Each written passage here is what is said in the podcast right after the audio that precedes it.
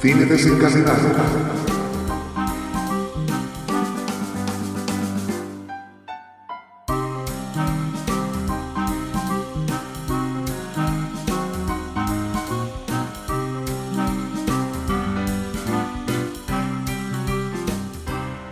Muy buenas, bienvenidas, bienvenidos a un nuevo episodio de Cine Desencadenado.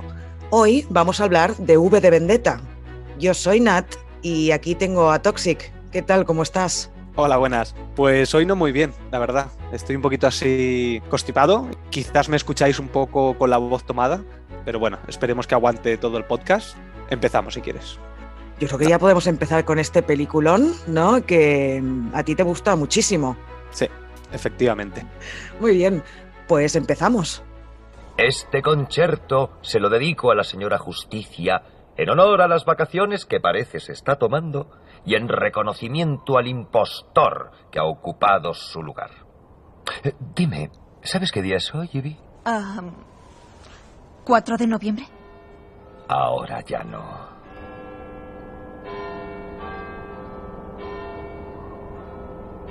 Recuerden, recuerden el 5 de noviembre. Conspiración, pólvora y traición. No veo la demora y siempre es la hora de evocarla sin dilación. Pues como hemos anticipado antes, vamos a hablar de V de Vendetta. Como siempre, primero vamos a hablar de esta película sin spoilers y después, previo aviso, haremos sonar la alarmita y empezaremos a hablar de la peli con spoilers. Decir que nosotros vamos a tratar este podcast desde el punto de vista de alguien que ha visto la película, pero no ha leído el cómic, Sobre todo para aclararlo, que hablaremos de la película, no del cómic. Perfecto, pues mira, vamos a empezar un poco con la ficha técnica, como siempre. Este film es del año 2005, aunque se estrenó en el 2006. El director es James McTake que fue su debut como, como, director y es un tío que está muy vinculado con las hermanas Wachowski, que de hecho las dos escribieron y produjeron este largometraje. Para quien no sepa quiénes son, son las directoras de, de Matrix. Me gustaría hablar de las hermanas Wachowski, porque yo creo que tanto en Matrix como en esta película, aunque aquí no la dirijan, me gustaría decir que creo que tiene muy parecido muchas cosas, sobre todo narrativamente, Matrix y V de Vendetta por ejemplo, la utilización de, muchas referencias literarias, referencias filosóficas, referencias, obviamente, al cómic de Alan Moore. Y creo que lo hacen muy bien, sobre todo cuando tienen que llevar toda esta parte de dejar frases lapidarias y que realmente te quedan esas frases, porque no solamente es por la frase, sino en el momento que la dice y cómo la dice. Muy bien, buen apunte. Pues venga, vamos a, vamos a la sinopsis para quien no se acuerde. Esto pasa en un futuro, en principio no muy lejano, en una Gran Bretaña que se ha convertido en un país totalitario dirigido por, por un tirano. Una tarde, el personaje de Evie es rescatada en plena calle porque hay toque de queda y ella se lo salta. Es rescatada en plena calle de unos violadores que además trabajan para el gobierno por V, que es el personaje protagonista de V de Vendetta. Y este personaje, que no se sabe muy bien de dónde ha salido en ese momento, pues explica cuáles son sus planes para recuperar la libertad todo lo que va a hacer V a partir de ese momento tendrá como objetivo hacer estallar en todo el país una revolución contra el gobierno totalitarista que existe en el país. Bueno, pues ahora que ya hemos recordado un poco de qué iba la película, vamos a dar nuestra valoración personal sobre el film, cortita, así en general, luego ya nos regalaremos más. Y si quieres, empieza tú. Bueno, decir que a mí esta película es de mis favoritas no precisamente por la película en sí, sino por todo lo que ha representado y, todo lo simbólico que ha conseguido traspasar la pantalla, como puede ser la creación de Anonymous utilizando esta máscara, como esta máscara es algo que cualquier persona conoce, aunque no haya visto esta película, y que obviamente esto viene del cómic, pero que se, se hizo mundialmente conocido gracias a, esta película. Y además, tanto Hugo Webbing como Natalie Portman están muy bien aquí y me gusta mucho cómo lo llevan a la, a la pantalla. La película en sí me gusta mucho, yo tenía, le tenía puesta un 10, pero sí que es verdad que hoy, después de verla de nuevo, la he bajado un puntito, porque había algunas cosas más cinematográficas que me han pesado, probablemente también por el tiempo que, que ha pasado. ¿Vale? O sea, ha envejecido en algunas cosas que creo que no acaban de ser un 10 para mí, entonces le he puesto un 9. Pero bueno, un 9 para mí es Sí, sí, de lo mejor muy que alto. hay. Exacto. ¿Y tú? Hablando de la nota, yo le tenía puesta un 8 y la vi a- ayer, creo, y se la mantengo. La verdad es que mm, es una película que a mí me gusta, encuentro que tiene muchas cosas positivas, una de las cuales has nombrado tú, que es esta creación de, de Anonymous y de estos movimientos que se crearon a partir de- del estreno de esta película, que no solo se quedó en una producción cinematográfica, sino que atravesó todo esto, no como La Casa de Papel, por ejemplo, que también va de este estilo, ¿no? De revolución y no sé qué, y ponemos el Bella Ciao, ahora todo el mundo canta el Bella Ciao, pero nadie sabe qué significa esta canción y qué significó en su momento, ¿no? V de Vendetta sí que tuvo un impacto real en la sociedad y esto es muy destacable. Ahora, lo que es la película en sí, creo que tiene un montón de puntos positivos, pero también tiene algún punto negativo que yo creo que se podría mejorar o que podrían haber mejorado para, para tener una peli de 10. Pero bueno, esto ya lo comentaremos más tarde. También destacar, como tú, las interpretaciones de Natalie Portman y de Hugo Webbing, bueno, y de todos en general, porque me parece que están espectaculares. Eh, Entonces, si quieres, antes de entrar ya más en, en la peli, en el reparto y tal, vamos a leer los comentarios que nos han dejado algunos seguidores en Instagram y los comentamos, si te parece bien. Muy bien. Que hay alguno que no sé si vamos a comentarlo o a pasar de largo para no entrar en... No, no, lé- léelo, léelo. O sea, aquí censura no, ¿eh? No queremos que seas como, como el líder Adam Sadler. A ver, lo voy a leer evidentemente, pero bueno, a ver si tú contestas, porque es de tus pelis favoritas, no de las mías. O sea que, en fin, empiezo. ¿vale? Voy a ir leyendo y me vas diciendo si quieres comentar algo. Hay dos que una es de Manuel Antúnez que dice muy guapa y tiene razón, es una película que está muy guapa.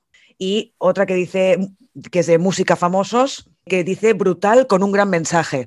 Muy cierto, ya lo hemos comentado, pero bueno, un poco los comentarios van en esta línea, así que cuando acabemos quizá podríamos hablar un poquito más de esto. Siguiente es de Solo mi piano y dice increíblemente premonitoria. No sé a qué se refiere exactamente con esto. ¿Tú qué crees? Esto se refiere sobre todo a la parte del, del virus, del virus de la pandemia que tenemos a día de hoy. Aquí en la ¿Tú película crees? tenemos. Sí, sí. Bueno, y aparte yo creo que hay muchas similitudes. Sí, sí. Sobre todo Bueno. con, con los toques de queda y demás. Es que nunca habían habido toques de queda, sobre todo en Europa, desde hacía muchísimos años. Y después de la película no había, o sea, no había habido nada hasta día de hoy. Y, y más en Londres, o sea, en Londres que haya un toque de queda por una pandemia, cuando en la película te han planteado que el surgimiento de esta dictadura viene a consecuencia de un virus que mata a media humanidad. O sea, es que A la media humanidad. es como, es, bueno, 100 millones de personas, creo, ¿no? bueno, no sé, mucha, No, mucha gente. Sí, sí. sí, sí, sí. Yo no sé si va por lo del virus o, o por el tema político, más allá de lo del virus, ¿eh? Pero bueno, solo mi piano, como alguna vez nos ha comentado algo, te pido que nos digas, que nos aclares a qué te refieres exactamente con increíblemente premonitoria. Si tienes Evox, porque sé que nos ha escuchado, si nos escuchas en Evox, nos dejas un comentario y si no, si escuchas, si nos escuchas en otro, en otra app, pues en Instagram mismo, donde quieras. Así salimos de dudas, ¿vale? El siguiente es este que digo que puede llevar a conflicto. Es de Jesús Martínez Ruiz y dice comedia involuntaria. Bueno, me imagino, a ver, es que precisamente esta película tiene muchos detractores.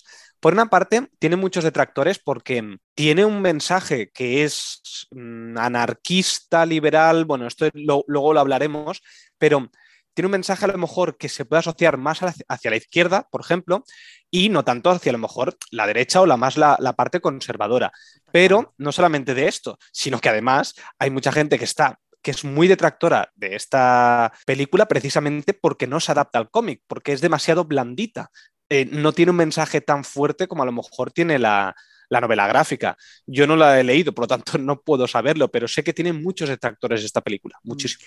Claro, pero lo mismo, estamos otra vez con lo mismo, que no sabemos a qué, nos a qué se refiere Jesús exactamente con este, con este mensaje. Entonces, lo mismo, si nos lo puedes aclarar, pues estaría muy guay. Yo no creo que sea una comedia involuntaria, creo que tú, Tox, tampoco opinas lo mismo, pero bueno, No. es que tampoco sabemos en qué sentido lo dice.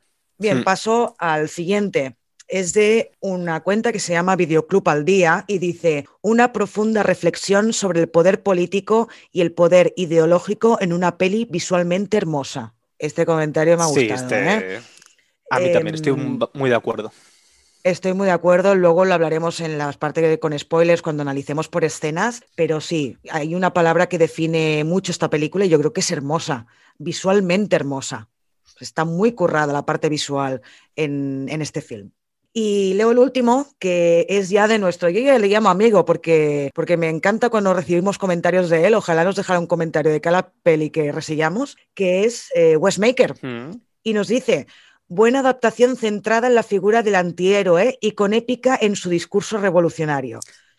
Está muy bien el hecho de que señale que es un antihéroe, ¿no? Es todo lo contrario a un héroe. No es que sea lo contrario un héroe, porque al menos yo, para mí lo contrario a un héroe sería un villano, pero sí que es alguien que persigue los mismos ideales que un héroe, pero que no es bueno, como podría ser, yo que sé, The Punisher.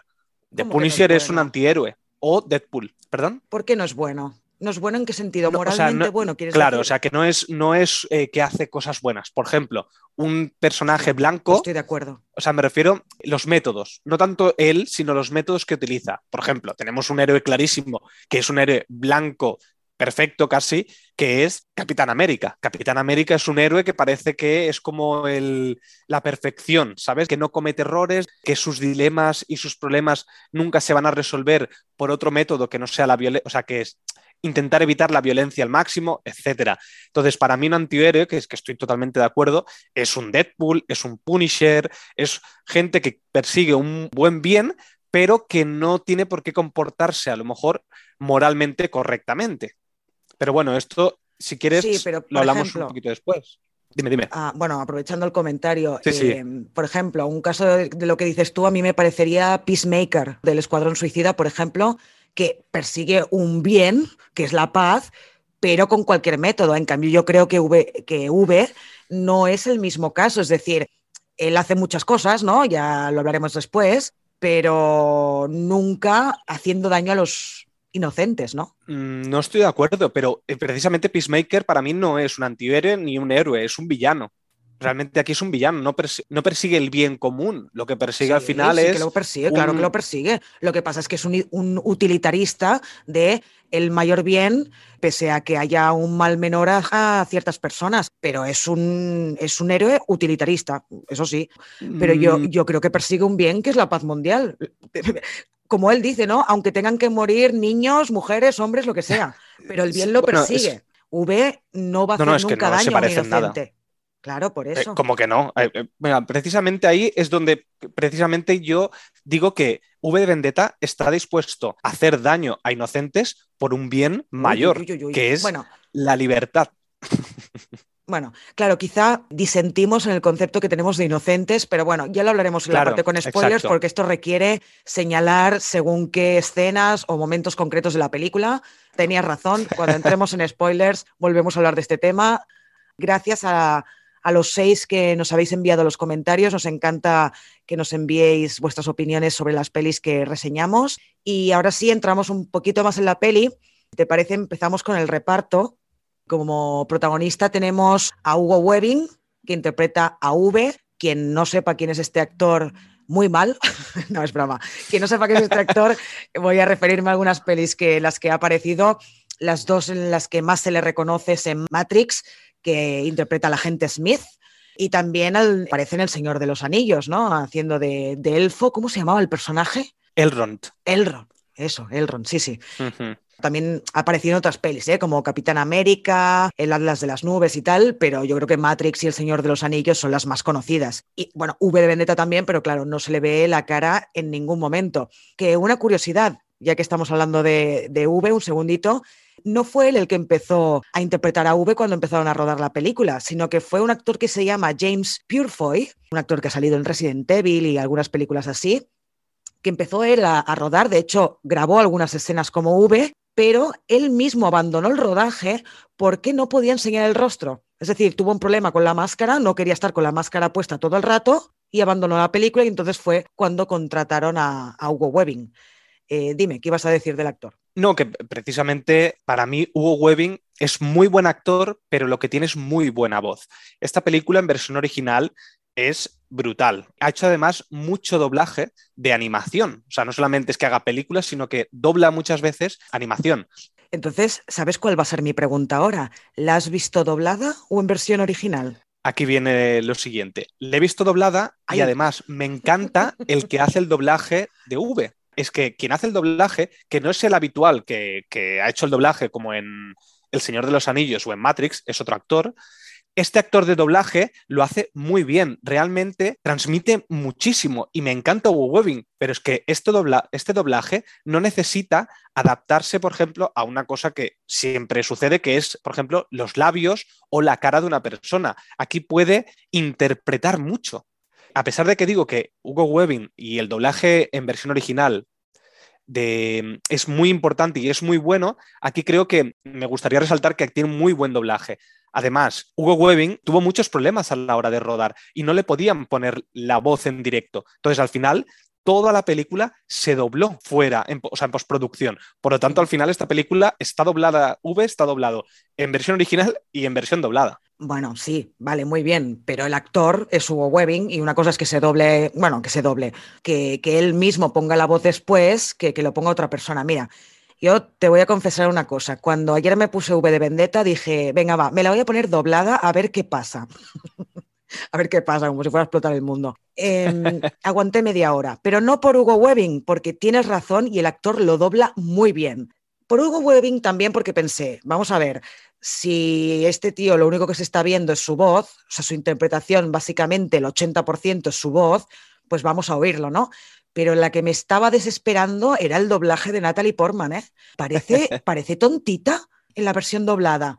Y luego la puse en el original y pensé, madre mía, vaya cambio, vaya cambio. Sí, aquí también hay que decir que Natalie Portman tiene muy buena voz en versión original Sí. y en doblaje no me canta, o sea, me parece que es correcta, pero sí que es verdad que es, hay mucha diferencia. Y aprovechando que has hablado de ella, me gustaría decir que no es su mejor actuación. Yo creo que su mejor actuación era en, Cisne Negro, que además se llevó el Oscar. Pero creo que aquí tiene un trozo de película que tiene que realmente mostrar muchas cosas a través de la, de la cara y a través de- del cuerpo y lo hace muy bien. Me gusta muchísimo en esa parte. Sin embargo, hay otros trozos que a lo mejor no, no necesita tanto mostrar y que creo que es más un problema de guion, de que no sabes muy bien qué, qué- qué está haciendo esta, este personaje. Mm, No estoy nada de acuerdo porque creo que es uno de los papelones de Natalie Portman. Lo que dices tú, bueno, pero esto pasa en todas las películas con todos los actores. Hay momentos más álgidos en los que es cuando se, se exponen totalmente y entonces ves lo grandes o lo malos que son, ¿no? Y en este caso, Natalie Portman, hay, estoy pensando en dos escenas en concreto, pero es que la encuentro excepcional y maravillosa. Y en el resto, bueno, el personaje a veces flojea un poco, quizá sobre todo al principio de la peli, pero lo que es la interpretación pura y dura de, de Portman me parece apoteósica. También en El Cisne Negro me encantó, ¿eh? de hecho cada vez que la veo, bueno, quizá me cantaba un poco haciendo de Reina Midala en Star Wars. Bueno, es que ahí fue, eso sí que yo creo que ahí es su peor papel. Yo creo que ahí estaba en piloto automático, era como muy, no sé, ella muy, pensaba muy que- raro. ¿Qué coño estoy haciendo aquí? ¿Por qué estoy Sí, haciendo me, esto? me da esa sensación. Ahí muy mal doblada también. Creo que es la, creo que es incluso la misma dobladora en, en las dos películas. Y me gustaría decir que, que ella ha estado en, en Thor, en la, en la trilogía de Thor, pero que en la tercera, en la de Thor Ragnarok, no apareció, pero ahora el año que viene va a volver a esta franquicia y va a ser la nueva Thor femenina. Así que veremos qué, qué hace con esto, porque yo creo que en Mm. estas sagas no da lo mejor de sí. Creo que es buena actriz y muy buena actriz, porque eh, hay momentos que me encantan, pero no sé, me parece que a veces eh, cuando ve que la película es una película palomitera, se relaja y dice, bueno, eh, a tomar por saco, ¿sabes? Hago, cumplo el papel y ya está. Muy bien. Pues bueno, aparte de estos dos que son los protagonistas, eh, también aparece Stephen Rea, John Hart, que lo hemos visto en pelis como Melancolía, Crímenes de Oxford, en La llave del mal, en fin, en varias películas. Y yo creo que lo hace muy bien este tío. Bueno, los dos, ¿eh? eh Stephen Rea también, pero John Hart creo que está especialmente inspirado en V de Vendetta.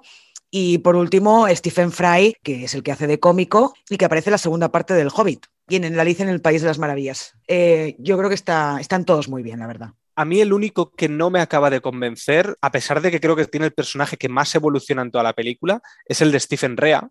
No me acaba de, transmitir lo suficiente. Al final se queda como si fuera un secundario cuando teóricamente conduce la mitad de la historia, porque la mitad de la historia es como la investigación. Y no sé, se me queda un poco desdibujado su personaje. Pero bueno, quizás es más el personaje que, la actuación. No sé, no acabo de conectar con él. Sin embargo, John Hart, que al final es el líder, creo que transmite muchísimo. O sea, tiene una expresión facial increíble. Además, lo vemos casi siempre en un primerísimo primer plano y, realmente transmite lo que es un líder, lo que es un, dictador. Lo hace muy, muy bien. Y encima eh, hay una escena que hay un momento que hacen como, como una parodia cómica del líder, digamos, y aquí vemos que él se interpreta a sí mismo haciendo de líder. y, realmente yo esto no me di cuenta hasta después de ver la película, porque parece que es alguien que se parece mucho, pero que no es el mismo. Y eso es gracias a que él mismo se está parodiando la actuación que ha hecho antes. Bueno, eres un poco, entonces, un poquito ingenuo, ¿eh? Si no viste que eras el mismo actor, porque... no, porque dije, que se le parezca, Que se le parezca tanto, tanto, tanto, ostras. No, pero que sí, que lo hace... Pero pensé que algo de maquillaje algo de maquillaje, algo, yo qué sé, lo típico, yo qué sé, hemos visto mil veces gente que imita a otros y que está muy bien maquillados. No sé, mm. me dio esa sensación. Muy bien. Bueno, pues pasamos a la parte técnica, si te parece. Una de las cosas muy destacables es la música. Sí, sí, sí. Obviamente la música aquí, siempre pongo referencias de, lo que me han marcado y a mí eh, me marcó muchísimo la, canción de, aquí, la, la, obertura 1815 de Tchaikovsky, y fue una de, de, las cosas que más me enganchó a la música clásica. Me encanta cuando hay música clásica en las películas. Me parece que transmiten muchísimo. Y aquí tenemos en los momentos álgidos de la película, en los momentos clímax de la película, nos aparece esta canción. Sí, sí, no, la pieza de Tchaikovsky es impresionante, es absolutamente mm. increíble además cómo está metida en cada en las escenas en que tiene que aparecer y no más o menos, aunque luego diré alguna cosa sobre esto. Y la verdad es que sí, o sea, yo recuerdo que vi esta peli en el cine, yo a Tchaikovsky no lo conocía y me enamoré. Me enamoré de, esta, de este tema, de esta pieza y del, y del compositor. Una pasada, una pasada. Y el resto de la música está... Es una película que constantemente hay música de fondo. Eh, esto ya, al pasar de los años, parece que está quedando como atrás esto, quizá no en películas como de superhéroes y tal, pero eh, normalmente ya en el cine no están todo el rato, durante toda la película, poniéndonos música de fondo. Y, aquí sí, es constante. Sí, tienes toda la razón. Eh, hoy en día casi no escuchamos canciones dentro de, películas. Suelen ser mm, bandas sonoras que suelen ser sonidos, como podría ser en la película de Dune. Al final son... Eh, utilizan de una manera que es para más, más, para ambientar que para tener como canciones que puedas recordar dentro de, las películas. Tarantino, por ejemplo, sí que usa mucho lo que son canciones, trozos de canciones ya existentes y meterlas dentro de la película, pero en general esto ya mm, no es tan común sí que es más común en las, en las películas, a lo mejor mucho más comerciales, pero en general cuando tienen bandas sonoras no suelen tener música constante de fondo, sino más ruido de fondo. Y los efectos especiales, te bueno, tampoco hay excesivos efectos especiales, pero hay algunos. ¿Y qué, con qué te parecen? ¿Crees que han envejecido bien? Sí, han envejecido bastante bien. Además, aquí tenemos a las hermanas Wachowski que inventaron lo que es el efecto bala, el efecto este de, paralizar la bala en la película de Matrix. Y cómo pusieron alrededor de, de Neo, de Keanu Reeves, pusieron como 27 cámaras creo que eran y en un momento hacían como una fotografía, entonces podías girar lo que es digitalmente eh, la cámara. Claro, esto lo aquí llegaron al siguiente nivel, que fue la utilización ya de este efecto bala con cuchillos y ya sin esta necesidad. O sea, aquí dieron un, salto cualitativo en, cinco años eh, de efectos especiales brutal. Lo que se ha hecho en esta película no se hubiera podido haber hecho en Matrix. marcado un antes y un después, esta, las hermanas Wachowski. A mí donde esté la escena de las balas de Matrix, que se me quiten los cuchillos de V de Vendetta, ¿eh? por mucho que sean mejor hechos y tal, lo que tú quieras, pero esa escena de Matrix no tiene, Bueno, no tiene precio. Es, eh, es increíble. o sea, Es es que para mí esa marcó un antes y un después en, Bueno, en la tecnología. O sea, para es ti no, es brutal que cómo está mar- hecho. marcó un antes y un después en, en los efectos especiales en el cine y está clarísimo. Ahora ves, cualquier, casi cualquier película de acción hay en algún momento en el que se le va a ralentizar la cámara para hacer más espectacular el salto o el no sé qué del protagonista y esto fue gracias a Matrix. O sea, Matrix fue una revolución a nivel técnico en el cine y para mí incomparable todavía hoy en día. ¿eh? Hay escenas memorables en, en Matrix. En fin. Pues mira, ahora que dices, ahora que dices de revolución, breve se va a estrenar Matrix Revolution. O Resurrection. sea, precisamente. Ah, no es Revolution. Ah, no, coño, será la tercera. Mira, he quedado fatal. Muy mal. Menos un millón de puntos. Oh, eh. Eh, sí, por- perdón, quería decir Resurrections. Y veremos a ver si aquí también dan un salto cualitativo en la tecnología, porque eh, para mí son visionarias ellas. Aunque creo que solamente, no sé cuál de las dos, si es Lily o Lana, una de las dos está fuera del proyecto. Solo es Lana la directora Ah, vale, esta vez. perfecto. Sí, Pues veremos, a ver. veremos, veremos. Pero bueno, que son directoras que siempre, que siempre han tenido algo muy interesante a decir, ¿no? Como la serie aquella de Sense8, no sé si la llegaste a ver tú, en, de Netflix, una serie que duró sé muy cuál es, pero nunca la llegué a ver. Duró creo que dos temporadas y la cancelaron y hubo un movimiento masivo de fans, que yo también fui una de ellas, en las que empezaron a pedirle a Netflix que por favor acabaran la historia, al menos. Sí, entonces sí, rodaron un último episodio de dos horas, creo, en el que cerraban la historia. Pero es que yo estaba indignadísima, ¿cómo nos iban a dejar así con ese pedazo de serie? Claro, costaba un riñón y medio esa serie. Entonces por eso la cancelaron pero no, no, claro, es que tenía muchos seguidores. Pero bueno, en fin, volvamos a V de Vendetta, que nos vamos con las Wachowski. Tú dices Wachowski, y yo creo que debe ser como como lo dices tú, pero es que yo lo aprendí con Wachowski y lo sigo diciendo así, me da igual, ¿eh? O sea, y lo voy a decir no así. pasa nada. Yo siempre digo los nombres mal, así que no hay problema. Por un día que lo diga yo mal no pasa nada, ¿no? Exacto. Muy bien, pues venga, sigamos. Ya hemos hablado un poco de la repercusión que tuvo el film, de un poco de la filosofía que tiene la, la película. No sé si quieres añadir algo más.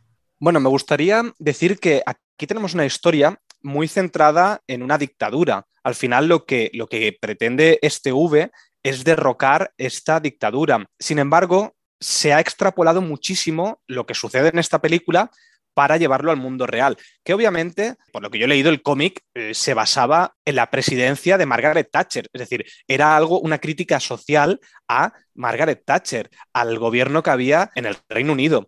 Eh, pero eh, muchas veces eh, se intenta extrapolar y entonces lo que se consigue muchas veces es como que esta película quede como si fuera un mensaje contra determinados políticos. Y yo creo que está muy bien poder utilizarlo para más cosas, no solamente para un determinado político, sino para cualquier dictador o cualquier eh, persona que se haga con un poder por encima del pueblo. Bueno, es que yo creo que esta película realmente ha quedado como un manifiesto político, ¿no? Esto que dices de Margaret Thatcher es verdad, se hizo con este propósito y no me extraña, ¿no? Que fuera contra Margaret Thatcher, vaya tiparraca, pero sí que es verdad que después esta película, si no lo sabes, lo de Margaret Thatcher, es que ni te lo puedes imaginar casi. Y eso, se ha quedado contra cualquier eh, sistema político autoritario de este tipo, ¿no? Creo yo, vamos.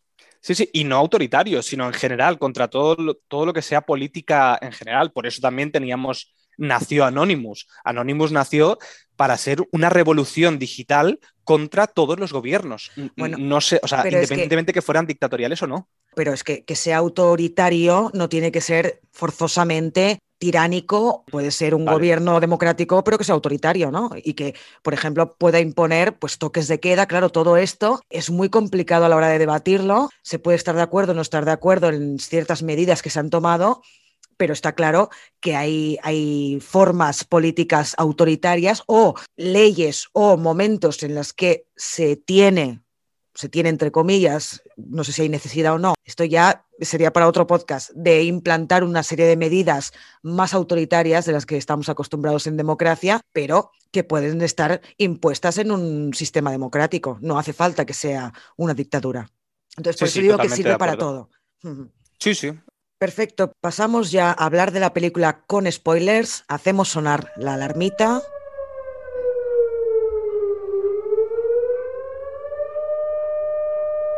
y empezamos a desentrañar la película. Empezamos por el principio, ¿no? Sí, como siempre. no empezaremos por el final. No, nunca se sabe. Bueno, eh, a mí me gustaría ya empezar comentando lo que es el prólogo. Aquí lo que nos están contando es un evento, un hecho real. Tenemos a Guy Fawkes, que es una persona que cometió o intentó cometer un atentado en el Parlamento británico para derrocar este reinado.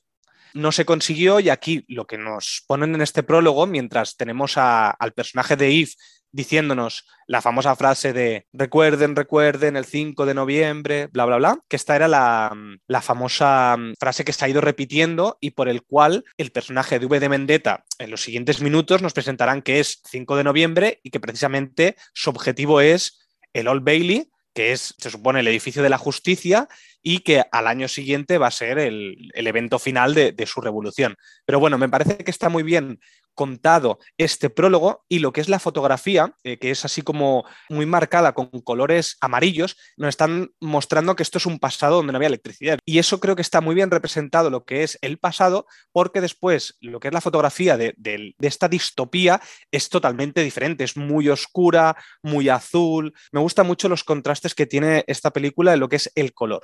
Entonces, dejando aquí el prólogo que nos explica la historia de Guy Fawkes y por qué V de Vendetta tiene esta máscara de Guy Fawkes, lo primero que vemos es el personaje de V que se está vistiendo. Y una cosa que me encanta es la primera aparición que tenemos de V. ¿Cómo está hecha? Pues vemos cómo se va a poner la máscara, nosotros estamos en el punto de vista de V y vemos cómo se pone la máscara y te ves en el espejo. Tú te ves en el espejo y te ves con la máscara de V. Y precisamente toda esta película va a rondar en eso, en que es un símbolo, en que todos somos V y que todos al final de esta película, porque ahora ya estamos con spoilers, al final todo el mundo va con la máscara y todo el mundo es V. Sí, sí. Esto también me gustó mucho, sobre todo por pensando en el final ¿no? de, de la, de la peli, como has dicho tú.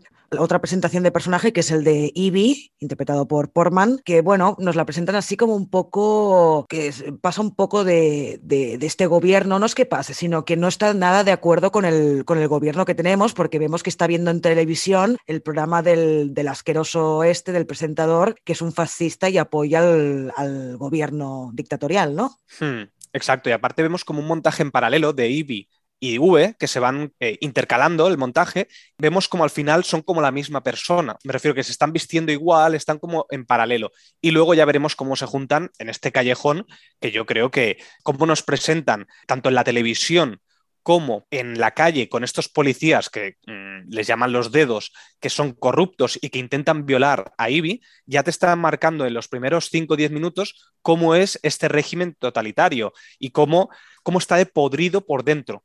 Además la- del toque de queda, que nos Sí, ponen aquí aparte- ya el toque de queda. aparte del toque de queda, que ya nos avisan que hay uno impuesto, eh, la escena esa cuando se encuentran los tres dedos e intentan violarla, me, qué angustia de escena, por favor, mira que ya la había visto, pero aún así me, me- me crea un mal rollo horrible, menos mal que al final aparece V e impide la, la violación. Y es ahí donde se conocen. La verdad es que tienen un diálogo divertido porque Ivy le Hmm. pregunta, ¿y tú quién eres? Y él le dice algo así como, "Eh, ¿no te parece que es un poco absurda la pregunta tú quién eres a una persona que lleva una máscara y que por lo tanto se está tapando y no quiere que la gente sepa quién es. Está, está muy bien. La verdad es que hay diálogos muy buenos a lo largo de todo el film. ¿eh? Hay diálogos que son muy buenos. El guion está muy bien escrito. Se nota ahí las Wachowski que, que lo petan. Sí, sí. Estoy totalmente de acuerdo. Creo que toda esta manera que tiene de hablar, porque aquí nos están presentando por primera vez hablando a V, y como siempre hace muchas referencias literarias o, cinematográficas, o sea, habla mucho con frases eh, lapidarias, como decía antes en la parte sin spoilers, y me encanta su manera de hablar. Aquí ya vemos como, como empiezan a tener esta relación, esta relación, la ha salvado y le invita a el evento que va a marcar eh, o sea, que es el detonante de toda esta historia, que es la explosión del Old Bailey y cómo con los fuegos artificiales y con la música de, de Tchaikovsky, que está en los altavoces de la calle, cómo todo el mundo ve que está explotando esto. Toda esta escena me parece que a nivel musical y a nivel de composición de imagen es bellísima. Yo, mira, cuando la vi la primera vez no lo pensé, pero esta segunda, bueno, esta segu- no sé si es la segunda o la quinta vez que la veo, pero la, que, la vez que la vi ayer, pensé que esa escena la podrían haber alargado un pelín más y la hubieran aprovechado mejor. Creo que la música de Tchaikovsky debería haber sonado más rato y los fuegos artificiales y la explosión debería haber sido un poco más larga. Fue como un momento muy emocionante ya desde el inicio de la película, ¿no? Porque quizá porque ya sabía que iba a pasar, pero al menos esto debe pasar, no sé, a los 10 minutos o así, y yo estaba súper emocionada y de repente, ¡pum!, te la cortan. Y pensé, hostia, alárgalo un poco más, ¿no? Aprovecha Sí. más la música y los, y los, eh, los efectos visuales. A mí me pareció que está desaprovechada esa escena en este sentido, de que es quizá un pelín corta. Pues mira, voy a aprovechar a decir que a mí eh, uno de los motivos por el cual le he bajado la nota de ayer, o sea, de las anteriores veces a ayer, es precisamente en esto. Creo que tiene un montaje bastante bueno y una fotografía bastante decente, pero tiene un problema de no, no mantener ni planos ni alargar escenas que a lo mejor son necesarias. En cambio, a veces utiliza eh, muchas, muchos planos de diferentes cosas para hacer un montaje muy rápido. Y sí, hay momentos que es necesario, como más adelante, a lo mejor cuando conocemos las diferentes familias o gente que vemos en, que están mirando la tele, Ajá. pero hay momentos que no es necesario mostrar tantas, tantas cosas. Mantén un plano, mantén a lo mejor a V de Vendetta en la pantalla mientras está aquí, por ejemplo, con la batuta, que está con la batuta haciendo explotar. Todo este momento creo que está un poco desaprovechado, como tú bien dices. Y es uno de los motivos por el cual me ha bajado un poco aquí la película. Pues mira, pensaba, no pensaba que fuéramos a coincidir en esto, ¿eh? Pensé, ya verás, Toxi me va a matar. Pues no. bueno, No, no. Entonces aquí ya, que precisamente tú has dicho, aquí se corta de golpe porque aquí ya tenemos la siguiente presentación de personajes que son el líder Adam Sadler, que no es Adam Sadler. Sí, hombre. Te lo juro que el el otro día lo estaba viendo y digo, hostia, digo, digo, A ver, espera, espera. Llevas preparándote este chiste toda la noche. Di la verdad. un poquito, un poquito. No, pero es que te lo juro que cada vez que oigo Adam Sadler me, me recuerda a Adam Sadler. No sé, no lo puedo evitar. Bueno, perdón. Entonces aquí ya conocemos a los siguientes personajes y me encanta cómo está plasmado en pantalla que te- tenemos al líder en una pantalla gigante y a los, a la- a los, dedos, a dedos. las manos eh, de, de este, de este líder, los tenemos ahí en una oscuridad total y enfocados con un foco, ¿sabes? Y está todo como en la oscuridad. No sé, me parece que todo lo que es la iconografía que muestran aquí con, con este color rojo también en las paredes, marcando el símbolo el líder en pantalla, a- muy a lo 1984, con el gran hermano, todas estas cosas me parece que están muy bien hechas. Mira, justo iba a decir lo de 1984, pero no por ahí, sino por la manipulación de las noticias, de los informativos.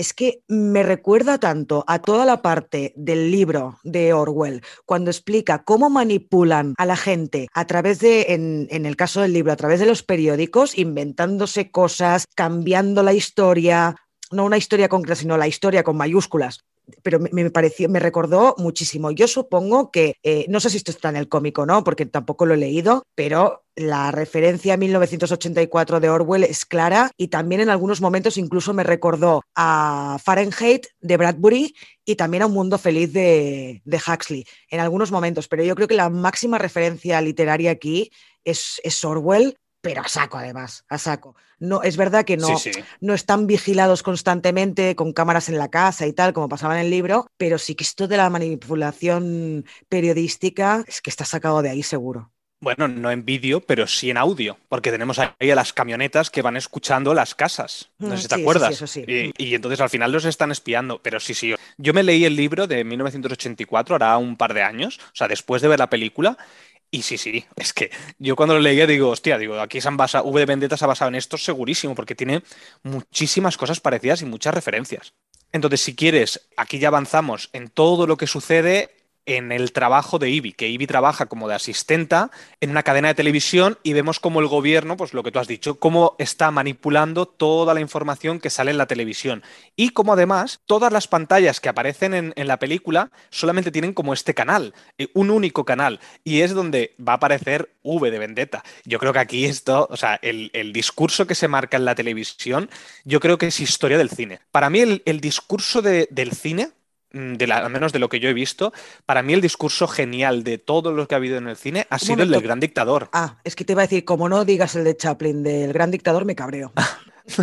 no, pues sí, sí, este para. O sea, mal, para mal. mí ese discurso es sublime, o sea, no hay nada que supere ese discurso. Pero este, que tiene una- un componente muy parecido, al final es derrocar un, un gobierno, aunque aquí es, como he dicho antes, este personaje es un terrorista o es el fin justifica los medios, el discurso del gran dictador no es así, es mucho más de paz y amor, ¿sabes? Es muy diferente. Pero bueno, que para mí es, tiene muchas referencias a, a ese discurso. Bueno, pues si quieres entramos ya en la relación de V con If, que además también, ahora que he dicho V con if tan seguido, la semejanza entre los nombres de los dos también está hecho a propósito seguro, ¿no? Porque Sí, sí. si no, if, bueno, if no, perdón, Ivy, Ivy. Sí, pero él le llama if, ¿eh? En inglés le llama if. Ah, sí, Que lo ser. No me acuerdo. No, no, Por eso no. te sonará. Por eso te Ah, sonará lo de if. supongo. Se me ha quedado en el inconsciente, puede ser, puede ser. Bueno, pues hablemos de la relación de estos dos. Bueno, decir que aquí, claro, eh, él al final la ha tenido que salvar porque ella lo ha salvado en un momento determinado de, de- de la película. Cuando ha pasado después todo lo del discurso, lo salva y se la Ujú. lleva a su casa. Todo lo que es la casa de V de Vendetta me parece maravillosa. El diseño artístico que hay en ese interior, esa galería que dices, es que es un museo, realmente está planteado como un museo. y todos los libros que tiene. ¡Buah!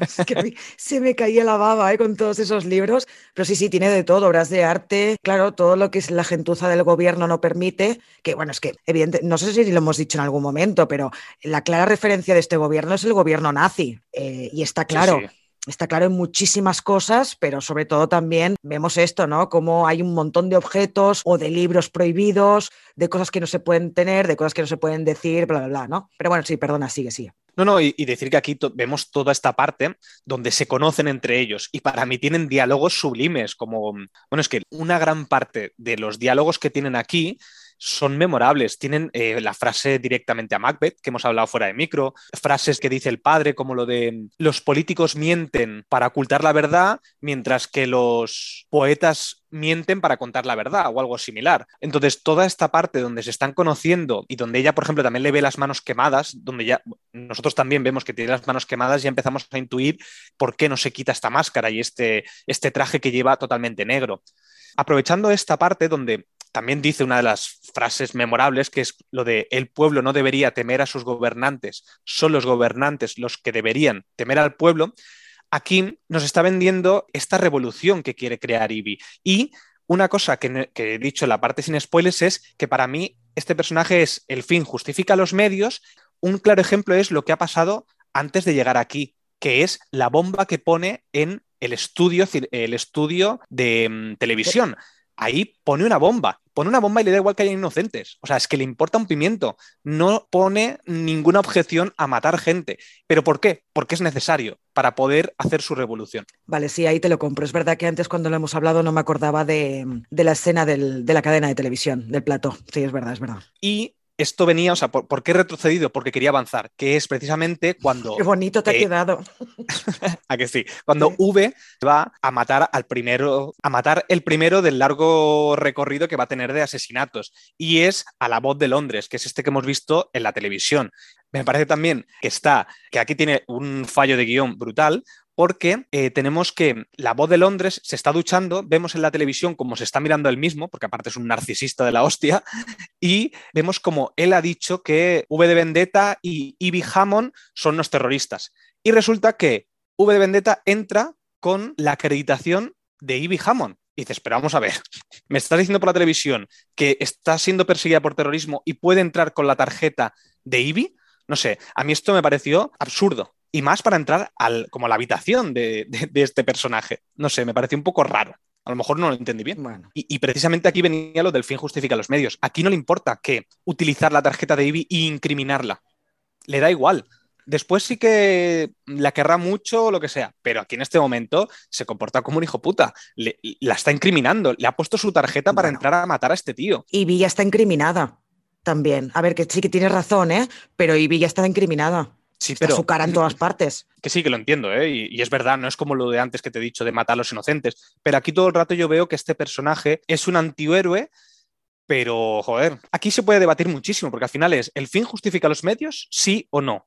Porque al final eh, esto es, es un dilema muy complicado, es como la seguridad o la libertad. O sea, ¿por qué tenemos que elegir? Son estas cosas que podríamos estar aquí horas hablando de esto. Bueno, es que siempre es en nombre de la seguridad en las que se hacen estas cosas, ¿no? Porque claro, como has dicho antes, este gobierno llega al poder, esta gentuza llega al poder gracias a lo del virus y entonces ellos empiezan a hablar de seguridad y de no sé qué, no sé cuántos y la gente pues los apoya, ¿no? Y, muchas veces vemos que partidos políticos han ganado unas elecciones porque han prometido una seguridad ante unos ataques terroristas que quizá podían llegar aquí o no sé qué, no sé cuántos. Y luego han sido peores y normalmente siempre estos partidos son conservadores, son de derechas, Mm. normalmente. Pero bueno, es que tampoco, bueno, es que esta película lleva a hablar de Sí, sí, o sea, que, Aquí es complicado no hablar de política con esta peli.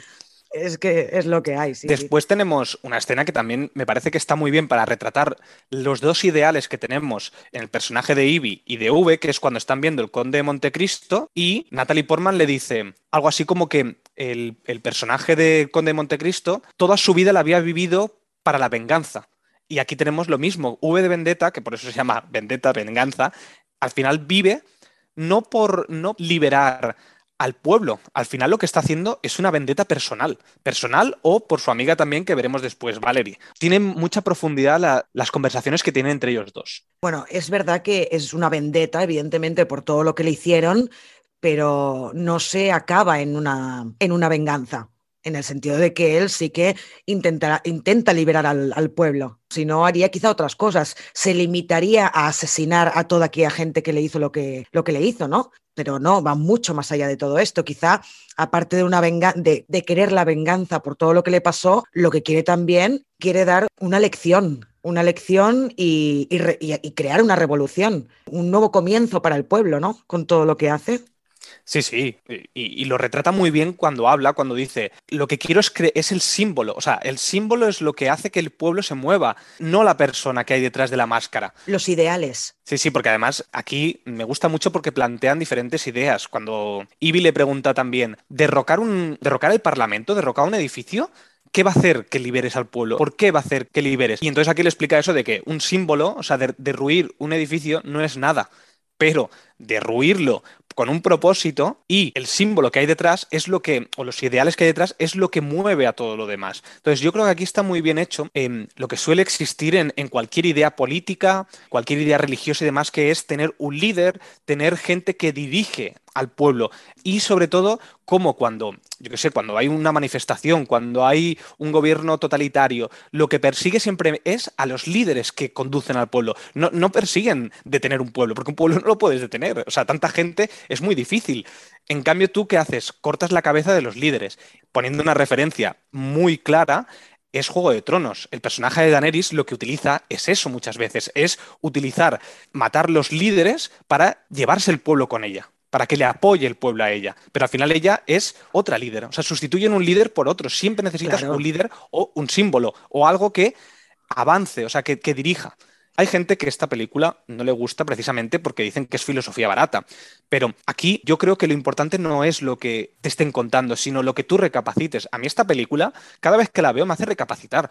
Veo, acabo la película y, la sigo pensando en ella. Y muchas veces pienso, pero ¿terrorismo está justificado en estos casos? ¿La violencia está justificada? ¿No está justificada?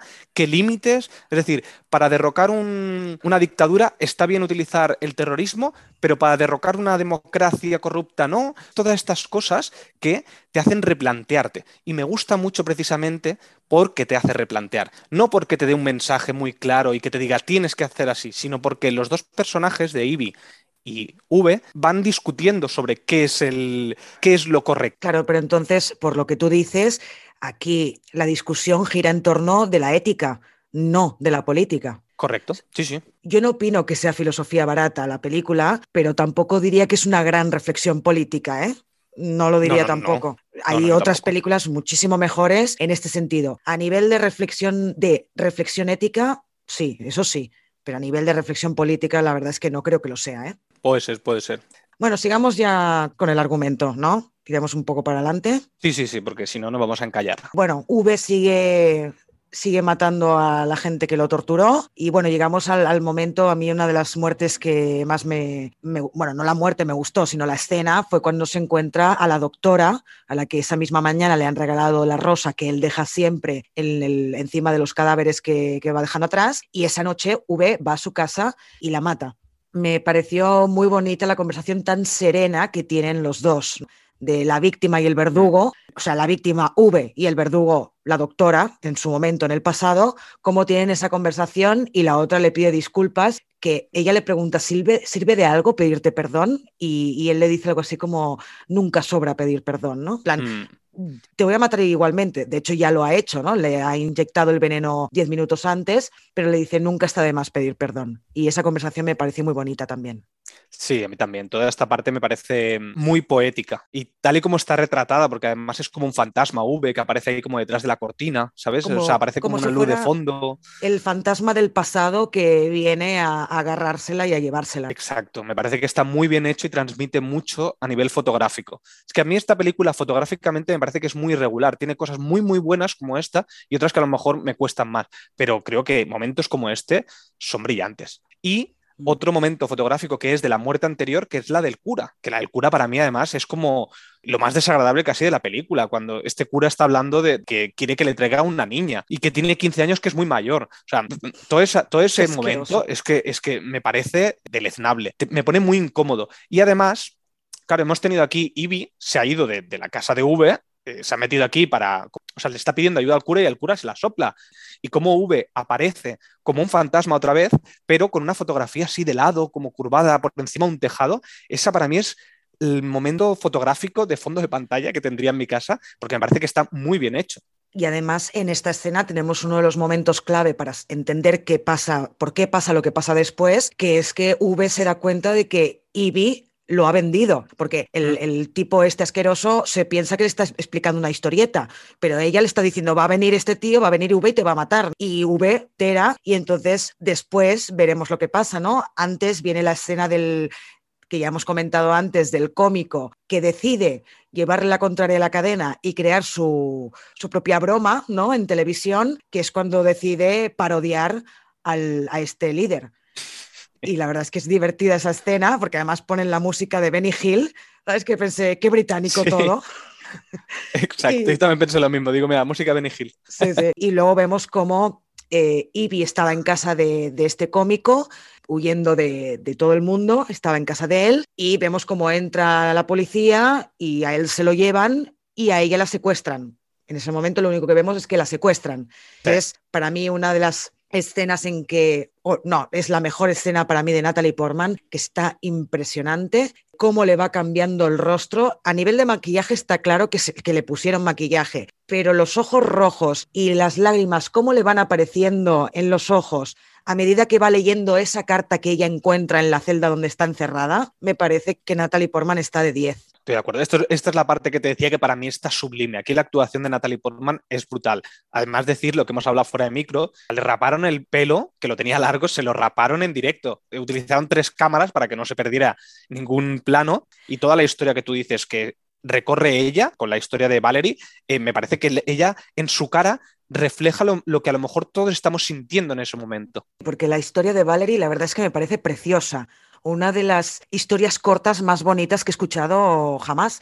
Y entonces, si quieres, a ver, no vamos a poner el audio porque es larguísimo y porque además va mm, entre diferentes escenas y, y, entonces dura mucho y sería muy difícil ponerlo. Vamos a leer una parte de la carta de Valerie. No toda. Esa carta empieza que Valerie explica que necesita explicar su vida, lo que ha vivido, y nos cuenta que es lesbiana, que se enamoró de una chica cuando era joven y que lo sigue siendo. Entonces voy a empezar a leer desde un momento de esta carta de Valerie.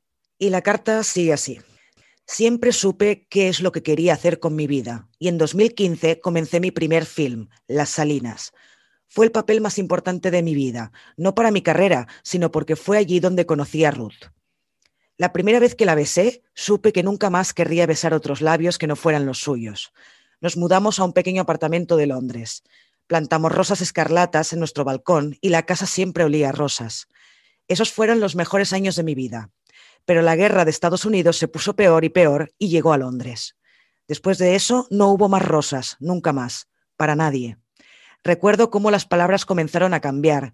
Palabras desconocidas como colateral y entrega se volvieron aterradoras, mientras que otras como fuego nórdico y artículos de lealtad comenzaron a cobrar poder. Recuerdo qué diferente pasó a significar peligroso. Todavía no puedo entender por qué nos odian tanto. Se llevaron a Ruth cuando estaba comprando comida. Nunca lloré tanto en toda mi vida. No tardaron mucho en venir a por mí. Es extraño que tenga que pasar el final de mi vida en un lugar tan horrible, pero por tres años tuve rosas y no tuve que arrodillarme ante nadie. Moriré aquí, cada centímetro perecerá, cada centímetro, salvo uno, un centímetro. El pequeño y frágil, y es la única cosa en el mundo que me pertenece. Nunca debemos perderlo o dejarlo. No debemos dejar nunca que nos lo quiten. Espero, seas quien seas, que escapes de este lugar Espero que el mundo cambie y las cosas se mejoren. Pero lo que más quiero es que entiendas lo que quiero decir cuando te digo que, aunque no te conozca y aunque puede que nunca llegue a conocerte, a reír contigo, a llorar contigo, a besarte, te amo. Con todo mi corazón, te amo. Valerie. Brutal. Oye, es que, me, ha emocionado un poco y todo, ¿eh? Sí, sí, yo también. O sea, aparte, eh, lo has leído perfecto. Me parece brutal. No, no, te lo juro, porque una de las cosas que me gusta mucho de, esta parte, además, eh, siempre lo recuerdo, es la voz de la dobladora de esta parte. Y lo hace muy bien. Me encanta la voz de esta dobladora. Y tú lo has hecho perfecto. te lo juro que se me ha puesto la piel de gallina, ¿eh? Te lo juro que te, Vamos, o sea, si no, no te lo diría, pero. Bueno, mira, me ha gustado año, mucho. el año que estuve estudiando interpretación sirvió para algo. Mira. Ah, pues mira. bueno, volvamos no, no, te lo juro, me ha gustado mucho. Merci, merci. Es que, es que me encanta, te lo juro que cada vez que veo la peli me emociono. Ahora cuando lo estaba leyendo me estaba emocionando porque es bellísima bellísima, una de las cosas, lo que he dicho, una de las cosas más hermosas, tan, una, una cosa tan cortita que, que, impacte y emocione tanto en tan poco tiempo. Esta parte realmente es lo más bonito de la película, porque además, lo que te está diciendo ella en, esta carta no te está hablando ni de política, ni de ideologías, ni de simbolismo, no te está hablando de nada de esto. Lo único que te está hablando es de ella, de su vida, de, cómo se siente. Y eso es bello, porque es todo lo contrario a V. V, no busca esto. V busca otra cosa, pero mm. esta historia de ella es, no sé, es, belleza, belleza en su vida y, y en cómo se siente. Sí, sí, sí. La verdad es que es impresionante. Y bueno, pasemos, avancemos un poco cuando al final pasa días y días y días vi encerrada en esta celda y llega un momento que le están presionando todo el rato para que confiese quién es sube o que para como, como mínimo les diga a, los polis que la han secuestrado dónde está este tío. Eh, ella les dice que no, que no, que, que no, torturan y la torturan y al final le dicen, mira, como no nos das la información, te vamos a fusilar. Y entonces ella dice, vale, me da igual, ya no tengo miedo. Prefiero morir en el callejón de un balazo que confesar algo o darte alguna información. Y en ese momento le dicen algo así como, vale, pues ya estás lista, le dejan la puerta abierta de la celda, ella sale y resulta que está en casa de V. Todo ha sido un plan de V. Otra vez, la interpretación de Portman cuando se entera que está en casa de V es brutal. Sí, totalmente de acuerdo. O sea, cuando sale, cuando toca el muñeco, que lo toca así, sale fuera y le cuesta respirar y al final sale fuera de, lo que es la casa ahí, que, en, un ático, y la lluvia y cómo mira al, cielo, y, no sé, me parece muy simbólico y brutal, de lo mejor de la película. Sí, la verdad es que es muy bonito, fotográficamente está muy bien hecho, cómo la enfocan desde detrás y luego desde delante. Lo que pasa es que vi una cosa que a nivel interpretativo es un poco cagadilla de Hugo Webbing. Esto ya es porque me fijé mucho, ¿eh? pero yo lo suelto porque me pareció gracioso. Cuando salen a la azotea, está lloviendo y el V lleva una manta en la mano y mm. va a cubrir a Ivy pero se nota que el actor sabe que Ivy no va a querer que la, que la cubra y entonces como tarda como un par de segundos en plan, a ver, si tú no supieras que Natalie Portman se va a adelantar y no va a dejar que la tapes, se la habrías puesto ya encima. y se nota, son dos segundos, pero se nota. Y yo si hubiera sido el director ahí le hubiera dicho, corten, volver a... ¿eh? ya lo sé, pero como pensé, hostia. Como siempre me dices a mí que soy quisquilloso, tenía que devolvértela. Y te la voy a justificar. A ver, dime, venga, dale. No, tienes razón, ¿eh? Pero sí que es verdad que a nivel de decir, él lo que está haciendo es tener mucha cautela con ella. Es decir, no está haciendo nada que no le permita. Y a mí me da la sensación de que podría estar justificado, que no creo, creo que es más un error, pero podría ser del palo, yo no te quiero tocar, o sea, eres tú y eres tú libre. Yo ya te he liberado, haz tú lo que quieras Pero bueno, sí, Bueno, puede bueno, ser que es lo que tú dices. ¿eh? Bueno, Aquí me gustaría hacer un pequeño resumen de este complot que hemos descubierto con toda la trama del policía, porque no hemos hablado en ningún momento del policía, pero aquí hemos, hemos visto una trama que ha ido siempre en paralelo con todo lo que hemos hablado, que es la historia o cómo se va descubriendo qué sucedió, por qué se creó este gobierno totalitario. Y precisamente V es como la, mm, la pieza que al final no- nos faltaba para montar toda esta historia. Y como él se hace pasar por un personaje que yo nunca le he llegado a entender, que es Rosewood o algo así, se le Yo llama. tampoco. Y no sé, nunca, eh, mira que he visto un montón de veces, pero nunca he entendido quién es este tío. Para Pero este- bueno, se supone que es alguien del gobierno o alguien. No lo sé. Yo a mí siempre me pasa cuando veo esta peli que de repente me encuentro en esa escena y digo, mm, ¿cómo han llegado hasta ahí? ¿sabes? No sé. No entiendo quién es ese tío, no entiendo nada. Pero bueno, pero estoy de Sí, sí, acuerdo. pues ¿eh? tal cual. No, no, es que, es que es así. Yo tampoco nunca llego a entender, y mira que lo he visto varias veces, porque las otras historias también cuestan un poco pillarlas, al menos a mí, pero sí que después de varias veces que la he visto, eh, cuando me hacen el resumen de lo que ha sucedido, todo tiene un poco de sentido, pero lo de Rosewood no tiene ningún sentido.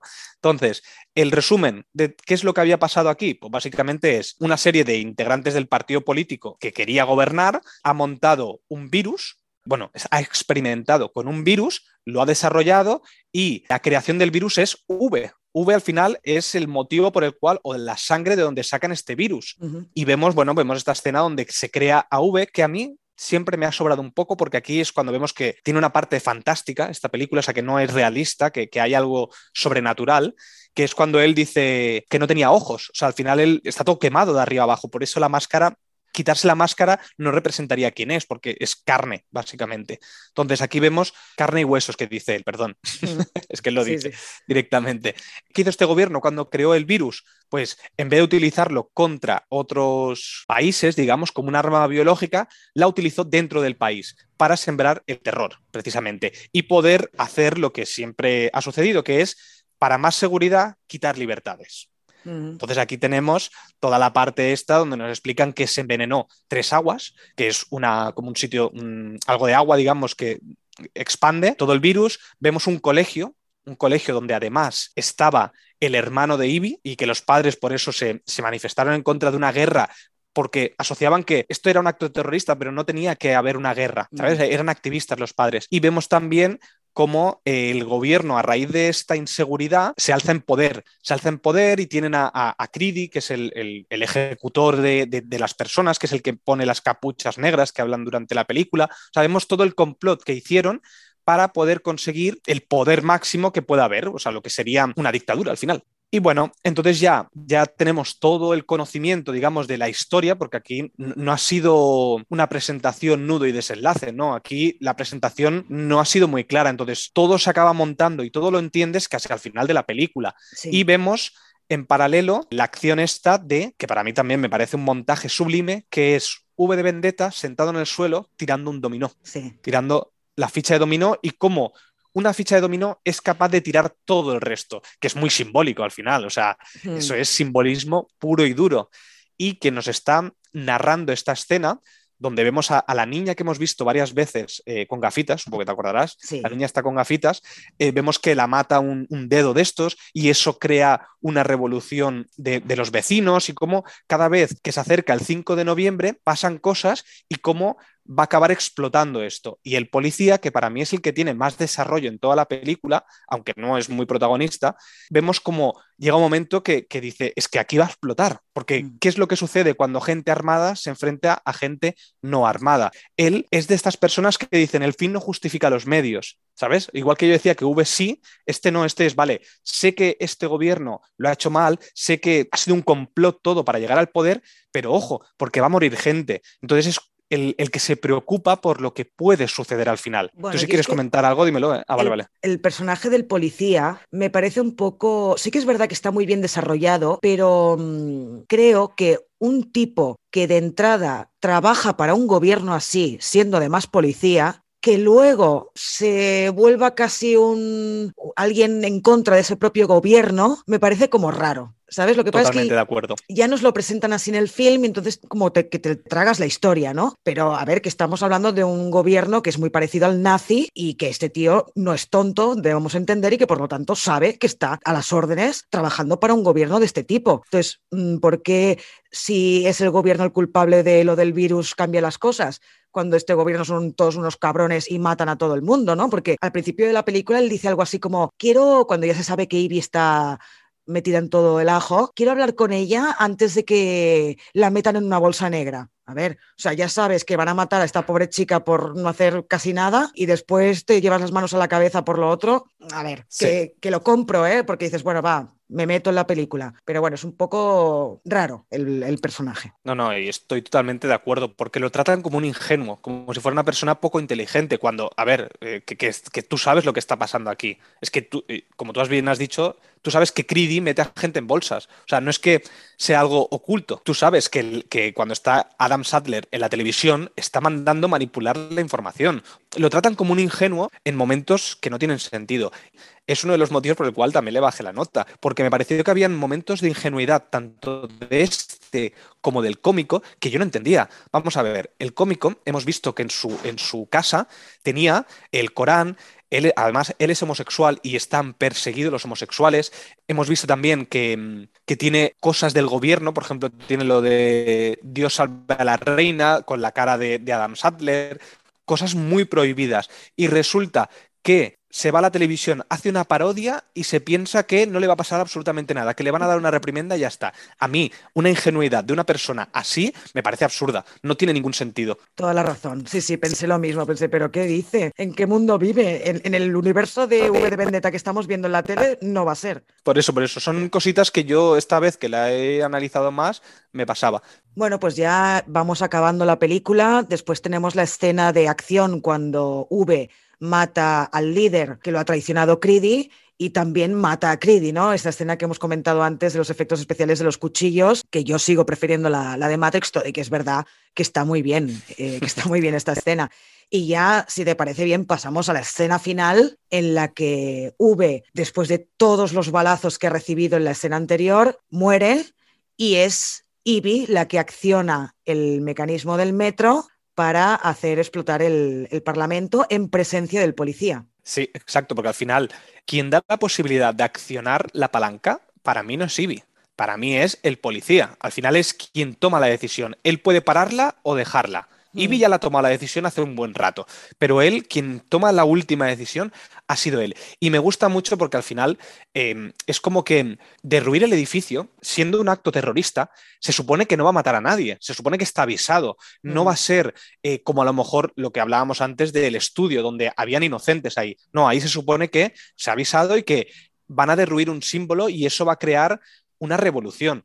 Por eso Ivy yo creo que toma la decisión de hacerlo, porque ahí sí que lo puede hacer. Y el policía igual, porque al final el policía ha visto todo lo que ha sucedido, uh -huh. es el único, bueno, el único no, pero de, el que más ha evolucionado desde el inicio al final. Y, y realmente vemos como eh, poco a poco va llegando la gente al Parlamento y explota. Y explota en una escena que para mí Primero que es bellísima a nivel de cómo está hecha montada, cómo todos se van sacando las máscaras delante del Parlamento, cómo los, los ¿cómo se dicen? Los, los militares no disparan porque no tienen gente al mando, no tienen un líder que les diga lo que tiene que hacer. Están perdidos. En ese momento dicen, no podemos aquí matar a todo el mundo porque sí. Alguien tiene que ser el responsable o el que tome la decisión. Y ya no hay nadie. No está el, no está el, ya se los ha cargado todo, sube. Entonces, sí. me parece que está muy bien hecha toda esta escena. Bueno, es que aparte es eso, eh, opino igual, ¿eh? aparte de la música y, las explosiones que están muy bien y esta vez sí que creo que lo mantienen, que no lo cortan antes de tiempo, lo que me pareció precioso fue cuando el policía le pregunta a Ivy, pero ¿quién era V? Y ella le dice, V era mi padre, era mi madre, era mi hermana.